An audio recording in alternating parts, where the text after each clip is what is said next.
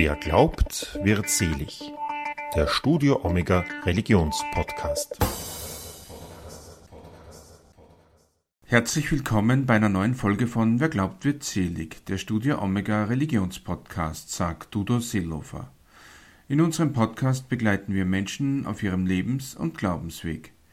In der heutigen Episode spreche ich mit dem Wiener Oberrabbiner Jaron Engelmeier über seinen Beitrag in dem Buch Israel, was geht mich das an? erschienen in der Edition MENA Watch. In unserem Gespräch geht es darum, wann genau die Geschichte Israels eigentlich beginnt, welche verschiedenen Ansätze es da gibt und wo für ihn die Grenze zwischen Kritik am Staat Israel und Antisemitismus liegt. Zu Beginn erzählt Engelmeier von einer Begebenheit Anfang der 2000er Jahre, die er auch am Beginn seines Beitrages erwähnt. Es ging darum, das waren israelische Teams, die in die ehemalige Sowjetunion, also Russland, Ukraine, vorwiegend äh, gefahren, geflogen sind, um dort Jugendlager mit den äh, Jugendlichen äh, abzuhalten sie den äh, jüdischen Wurzeln wieder näher zu bringen, denn der Kommunismus hat sie davon über Jahrzehnte abgeschnitten.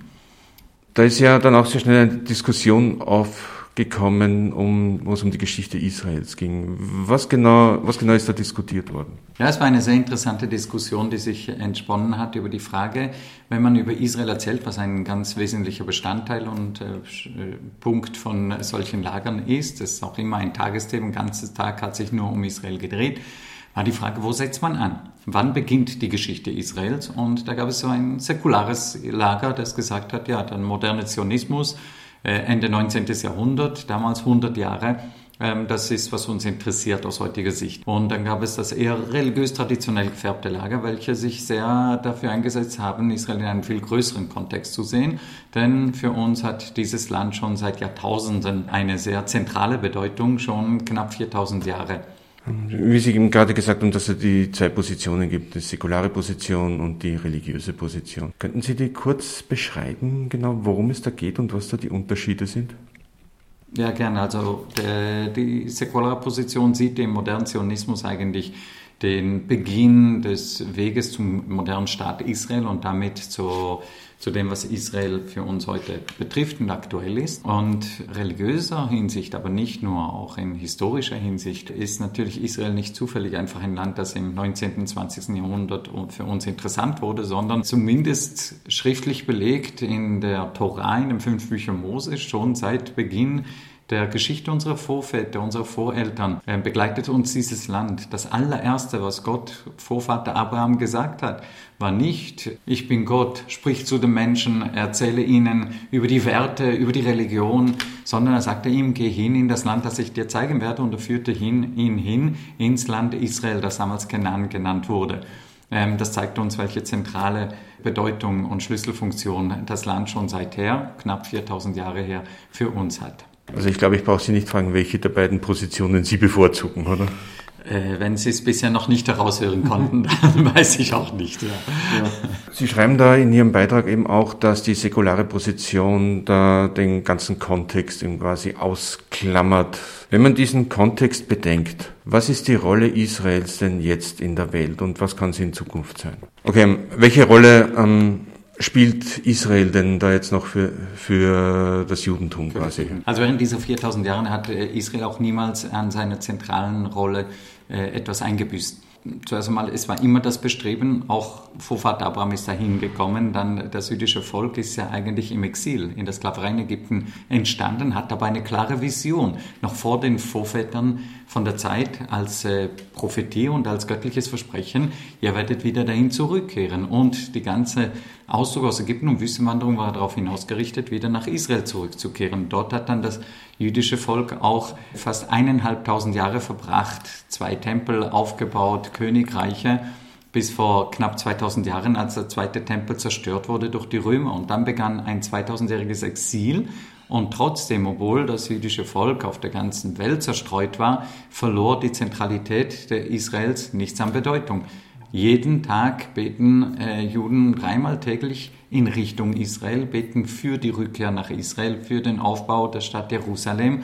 Und das sind zentrale Werte, die uns religiös und kulturell ganz stark prägen. Und das hat sich auch über die Jahrtausende gezeigt. Das beschreibe ich im Buch, wie in allen Jahrhunderten immer wieder Bewegungen da waren und das Bestreben, trotz widrigster Umstände nach Israel zurückzukehren und dort auch nur individuell persönlich das Leben fortzusetzen, weil dieses Land eine besonders spirituelle, heilige, religiöse Bedeutung für das jüdische Volk seither hat. Hat dieses Beten auch damit zu tun, dass über die Jahrtausende hinweg diese Sehnsucht nach Israel aufrechterhalten worden ist? Ja, de definitiv. Also das äh, sehe ich auch einen direkten Zusammenhang. Es war kein Zufall, dass der Zionismus, Zion ist ein Wort, das geprägt ist, vor allem aus den Psalmen, also 3000 Jahre her König David das ist Zion ist ein Begriff für die Stadt Jerusalem oder ein Teil der Stadt Jerusalem. Und der Zionismus gründet darauf, diese Sehnsucht aufzufangen und sie wieder dahin zurückzuführen. Deswegen war es klar, es gab auch die interne Diskussion zu Beginn des 20. Jahrhunderts im Zionistenkongress, kam die Idee auf, ähm, eventuell einen jüdischen Staat in Uganda zu gründen. Aber die Mehrheit des Zionistenkongresses hat das abgelehnt, weil unsere Verbindung eben zum Land Israel eine Jahrtausende alte ist und das klar war, dass die Sehnsucht immer dorthin zurückführte. Was ist das eigentlich für ein Gefühl? Was kann ich mir da vorstellen? Eine Sehnsucht nach etwas, das ich vielleicht noch gar nie gesehen habe, ja. das ich gar nicht kenne. Was, wie, wie kann man sich das vorstellen? Ja, das ist ganz schwer vorstellbar und das ist äh, auch, was eigentlich Abraham schon mitgegeben wurde. Gott erscheint Abraham, gibt ihm ein Versprechen und sagt, die vierte Generation wird wieder hierher zurückkehren nach Jahrhunderten der Unterdrückungssklaverei in der, im, im Exil. Das wurde Abraham schon vorher gesagt. Und damit hat Gott eigentlich Abraham schon gesagt, dieses Land ist nicht wie jedes andere Land. Es ist nicht nur eine Heimat, wo ich aufgewachsen bin, wo ich das Klima kenne und mich wohlfühle, wo ich jeden Berg und jedes Tal kenne, sondern es ist ein Land der Bestimmung, wo ich hingehöre, auch wenn ich im Exil aufgewachsen bin, auch wenn das jüdische Volk in Ägypten in der Sklaverei erst zustande kam als Volk, als Nation, trotzdem eine klare einen klaren Bezug zu Israel schon hatte. Die Geschichte der Vorväter, die waren auch wesentlich mitbestimmend dafür, in diesem Land wieder die Erfüllung zu finden für das, wofür es bestimmt ist, als Nation zur Geltung zu kommen. Das erinnert mich an einen anderen Satz aus Ihrem Buch, nämlich im, weil Sie da auch von den Sklaven schreiben, die sich nach der Freiheit sehnen. Ein Sklave, der in die Sklaverei geboren worden ist, sehnt sich auch nach Freiheit, kennt sie aber eigentlich nicht. Kann man das vergleichen? Jein, ähm, weil die Erfahrung als Gesamterfahrung ist vorhanden. Das heißt, wir haben es in den Schriften und wir haben es in dem äh, nationalen Gedächtnis des jüdischen Volkes schon impliziert, die Erfahrung, die uns mit Israel begleitet.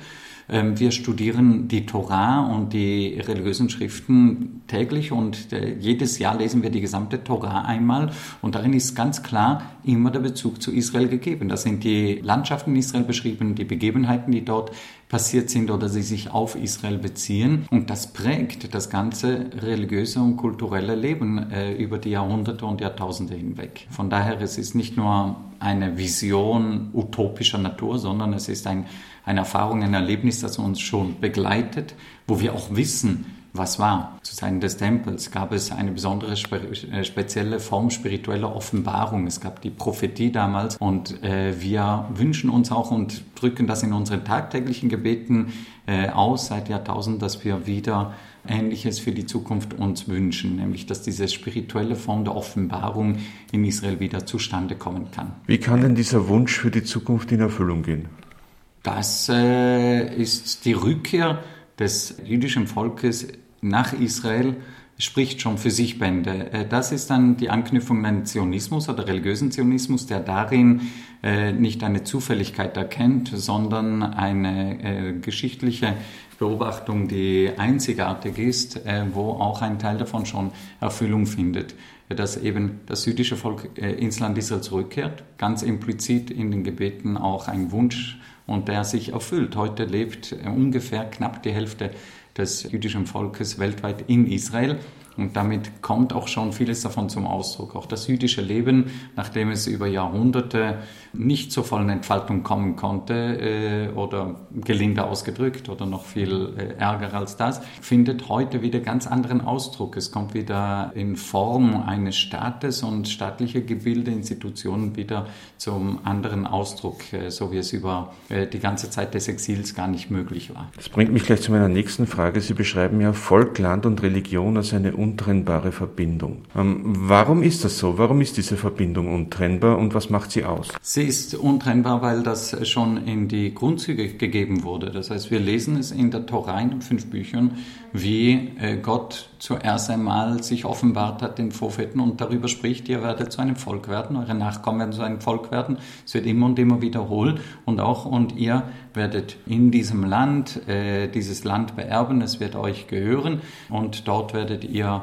zu einer Einheit werden. Ähm, das sind Dinge, die einfach so in der Tora geschrieben stehen. Und die Tora, die Gesetze, die Religion, die Gebote, die sind eigentlich erst als dritter Schritt dazugekommen. Das heißt, in den Grundzügen sind diese drei Komponenten schon ganz klar als Wesenskomponenten des Judentums bezeichnet, von Gott gegeben aus religiöser Sicht natürlich. Diese Verbindung macht aus, und hier gehe ich wieder zum religiösen Zionismus über, einer der großen äh, Begründer oder ähm, Schreiber vom religiösen Zionismus ist unbestritten äh, Rav Avram Yitzhak Kuk, der erste aschkenasische Oberrabbiner Israels. Er hat vor ungefähr 100 Jahren gelebt, gut 100 Jahren. Und der beschreibt, dass diese Verbindung eine Wesensverbindung ist, nämlich dass das jüdische Volk einen vollen Ausdruck findet und die Gebote der Torah zur vollen Erfüllung kommen können, braucht es auch das Land Israel, um damit Offenbarung und auch Segen für die ganze Menschheit zu bringen. Ich denke, das erklärt dann auch sehr gut, warum eben die Idee, einen jüdischen Staat in Uganda zu gründen, eigentlich sehr schnell dann verworfen worden ist. Ein jüdischer Staat ist eigentlich woanders als dort, wo er jetzt ist, nicht denkbar, oder? Aus dieser Sicht, ja, eben. Das ist dann der Unterschied. Ein Teil des Zionistenkongresses war nicht abgeneigt. Wenn man das Ganze trennt von der Religion und sagt, ja, wir sind säkular, wir sind, das war ja eigentlich der nicht religiöse, der säkulare Zionismus hat gesagt, es ist jetzt ein neuer Jude, ein Jude, der sich vom Exil abwendet und auch von seiner eigenen Vergangenheit, um eine neue Zukunft zu gestalten, eine sehr, sehr eigenständige. Und dann spielen diese Komponenten vielleicht weniger eine Rolle. Aber die Geschichte äh, weist auch einen eigenen Weg auf und äh, das äh, sehen wir nicht als Zufall. Wie ist denn die Idee zu Ihrem Beitrag eigentlich entstanden? Ich wurde angefragt dafür. Das ja. Buch ich bekenne mich als äh, zionistisch. Ja, ich sehe in diesen Vorgängen, die im letzten Jahrhundert passiert sind, mit der Rückkehr ins Land Israel und der Begründung des Staates Israels, bedeutende religiöse Vorgänge. Und das verberge ich auch nicht. Und ich wurde wahrscheinlich auch deswegen angefragt, einen Beitrag zu diesem Buch zu schreiben, wo es um die Bedeutung von Israel geht. Jetzt ist es ja so, dass seit der Gründung des Staates Israel, Israel, sagen wir es mal, formulieren wir es mal vornehm, immer wieder Probleme mit den Nachbarstaaten hatte. Mhm. Wie sehen Sie da die Entwicklung? Äh, zuerst mal es ist sehr erfreulich festzustellen, dass es nicht nur Probleme gibt, es gibt ja viele Friedenspartner inzwischen. Mit Ägypten wurde schon äh, im 79 ein Friedensvertrag unterzeichnet.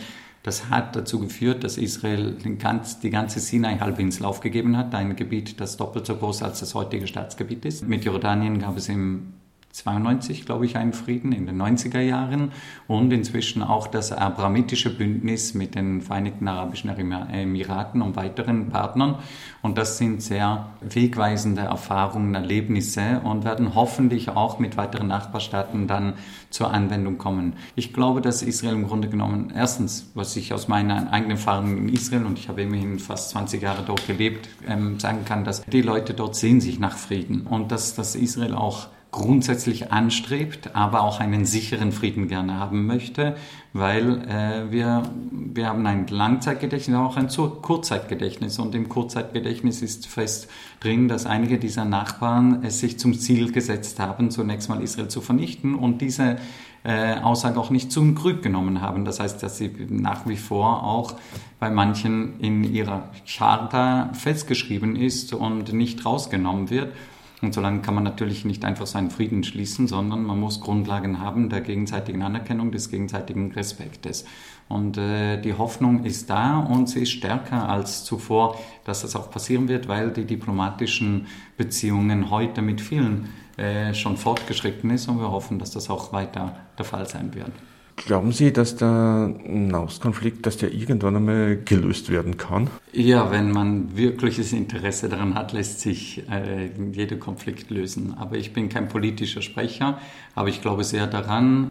Verheißende Zukunft für uns ist, dass man in Frieden lebt mit allen. Das ist übrigens etwas, was wir uns auch für die messianischen Tage erhoffen und als Grundvoraussetzung, dass es einen Weltfrieden geben wird und dementsprechend auch der Frieden angestrebt werden soll.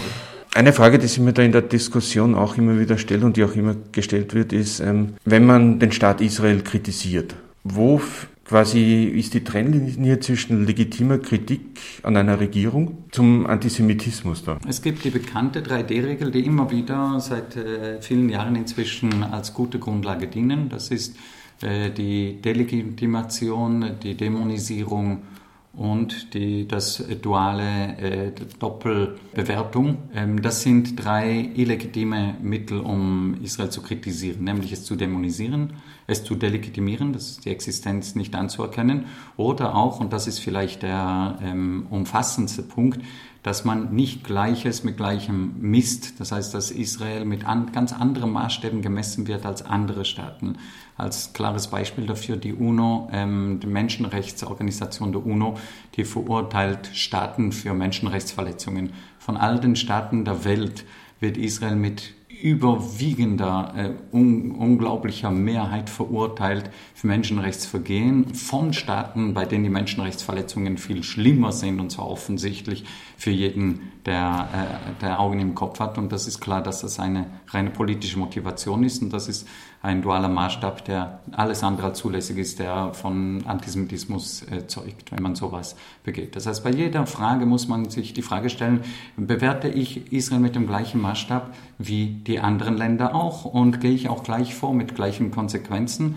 Und lasse ich mich auch von äh, wirklich von Fakten, von Informationen richtig äh, dabei informieren. Ähm, das sind Fragen, die man sich im Umgang mit Israel unbedingt stellen sollte. Wie kann man dem, wenn man da so einer Aussage begegnet, die da klar in, diese, in einer dieser Kategorien fällt, wie kann man dem begegnen und entgegenwirken? Am besten mit gut basierten Informationen. Übrigens, Israel ist selber ein höchst selbstkritischer Staat. Es ist eine interne Auseinandersetzung, wer die israelische Gesellschaft kennt. Das ist ein moderner Rechtsstaat, demokratisch. Und da wird diese, jede moralische Frage wird auch intern extrem stark besprochen mit, mit, äh, mit der Freiheit, die wir in der westlichen Welt auch kennen, ohne dabei ähm, mit der Redefreiheit beschränkt zu sein. Und äh, man sollte sich informieren. Man sollte ähm, zum Beispiel ein guter Ort, wo man sich informieren kann, ist die Männerwatch, die immer wieder einfach die, die Fakten bringt, um aufzuzeigen, dass manche Medienberichte relativ einseitig belastet sind und alles andere als, ähm, als neutrale Informationskörper dienen können. Wie könnte man da eigentlich auch in den Medien dafür sorgen, dass da eigentlich auch mal die Berichterstattung etwas ausgewogener wird, würde mich mal interessieren. Ja, nochmal, die, die, die Manowatch ist da wirklich ein sehr, sehr starkes Mittel, das äh, ähm, ins Leben gerufen wurde in den letzten Jahren, welches versucht, diese Berichterstattung ähm, wieder ausgewogener darzustellen und gegen äh, Fakteninformationen mit einfach nur mit Fakteninformationen dagegen zu steuern und aufzuzeigen, dass viele Medienberichte entweder nur sehr teilweise äh, Bericht erstatten oder auch ganz klar beweisbar äh, falsche äh, Tatsachen darstellen. Und das ist gut, wenn man sich da auch damit auseinandersetzt und sich richtig informiert. Was würden Sie einem Menschen empfehlen, der Israel gerne besuchen möchte und dies, dieses spirituelle Gesamtbild, diesen Kontext erfassen möchte? Wohin soll man gehen? Was sollte man tun? Man sollte sich genügend Zeit nehmen, weil Israel ist enorm facettenreich. Es ist ein faszinierendes Land mit, mit höchster Moderne und gleichzeitig mit einer uralten Geschichte und alles findet auf kleinstem Raum äh, Platz und statt. Ähm, man sollte sich auf jeden Fall Jerusalem anschauen, weil dort ist ein Schmelztiegel von so vielen verschiedenen Kulturen und geschichtlichen Hintergründen. Um die moderne, das moderne Israel zu erfahren, ist Tel Aviv das Aushängeschild. Äh, ich glaube, es lohnt sich auch immer ein bisschen in die Peripherie, zu gehen und die äh, fantastischen Landschaften dort aufzunehmen. Äh, die, die Wüste im Süden und die Wüstenstädte die es dort gibt. Das Tote Meer, der Norden mit wunderbaren Hügeln und bis zum Berg hinauf. Man kann sogar Skifahren in Israel. Gibt es alles, das Meer. Also es ist sehr, sehr ein, ein äh bereisenswertes Land. Dann, Herr Oberrabbiner, Vielen lieben Dank, dass Sie sich die Zeit für das Gespräch genommen haben. Sehr gerne. Dankeschön. Das war Wer glaubt wird selig, der Studio Omega Religionspodcast für heute. Wenn Ihnen unser Podcast gefallen hat, dann empfehlen Sie uns weiter und hinterlassen Sie eine gute Bewertung auf der Podcast-App Ihrer Wahl. Außerdem würden wir uns sehr freuen, wenn Sie uns eine positive Rezension auf der Podcast-App Ihrer Wahl, wie gesagt, schreiben würden. Das war die letzte Folge von Wer glaubt wird selig, der Studio Omega Religionspodcast für 2022. Wir machen eine Pause und hören uns in der zweiten Jännerwoche wieder. Bis dahin wünschen wir allen Hörerinnen und Hörern ein gesegnetes Weihnachtsfest und einen fröhlichen Rutsch ins Jahr 2023. Dann bleibt mir nur noch mich zu verabschieden. Auf Wiederhören und bis zum nächsten Mal, sagt Dudo Seelofer.